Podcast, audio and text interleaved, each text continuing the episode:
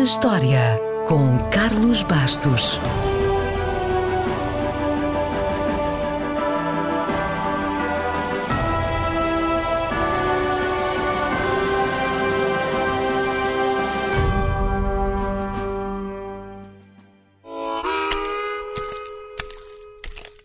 A 25 de fevereiro de 1836, Samuel Colt patenteou o primeiro revólver de cilindro giratório que permitia que a arma pudesse ser disparada várias vezes sem recarregar.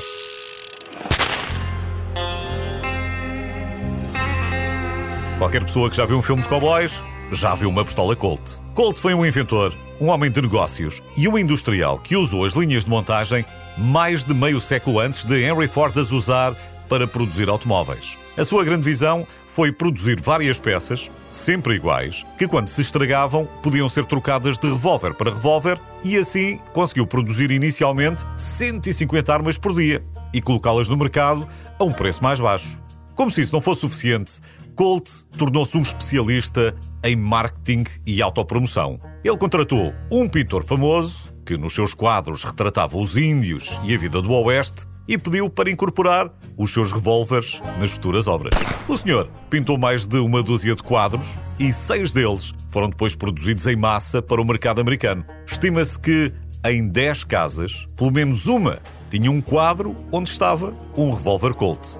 Para além disso, ele também contratou escritores para escreverem histórias e artigos sobre as suas armas e viajou pelo mundo inteiro para as apresentar a chefes de Estado.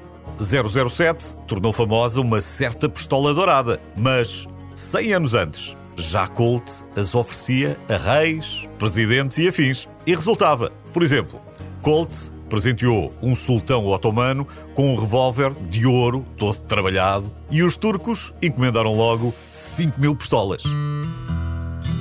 Esta veia para a promoção e para o espetáculo, à boa maneira americana, já vinha de longe. Em adolescente, Colt fez experiências com pólvora e cabos de eletricidade e certa vez colou cartazes por toda a cidade que diziam que Samuel Colt iria explodir uma jangada no meio de um lago nos festejos do 4 de julho. A jangada, de facto, explodiu encharcando os espectadores vestidos com as suas roupas elegantes, mas esse meio sucesso, vamos chamar-lhe assim, fez com que mais tarde utilizasse os conhecimentos adquiridos, trabalhando em parceria com Samuel Morse, o inventor do telégrafo, para melhorar os cabos à prova d'água. Diz que foi também durante a adolescência que Colt teve a ideia do design para um revólver que pudesse disparar várias vezes rapidamente. A ideia terá surgido numa viagem de barco, num daqueles barcos do Mississippi que tem uma roda enorme que podia girar ou ser travada em determinada posição. Para pôr o projeto em prática, precisava de dinheiro e então andou durante três anos, de feira em feira, a entreter multidões. Apesar do esforço, a sua primeira empresa fracassou e só com o conflito entre os Estados Unidos e o México é que os negócios arrancaram, muito por culpa dos Rangers do Texas, que eram, sem ele saber, fãs das suas pistolas. Samuel Colt mudou a história da América e hoje, quando pensa num revólver dos cowboys, é num Colt 45 que está a pensar, a arma que conquistou o Oeste. Mas, apesar de ter servido de padrão para todos os revólveres que apareceram no final do século XIX, Colt já não a viu, porque morreu 10 anos antes.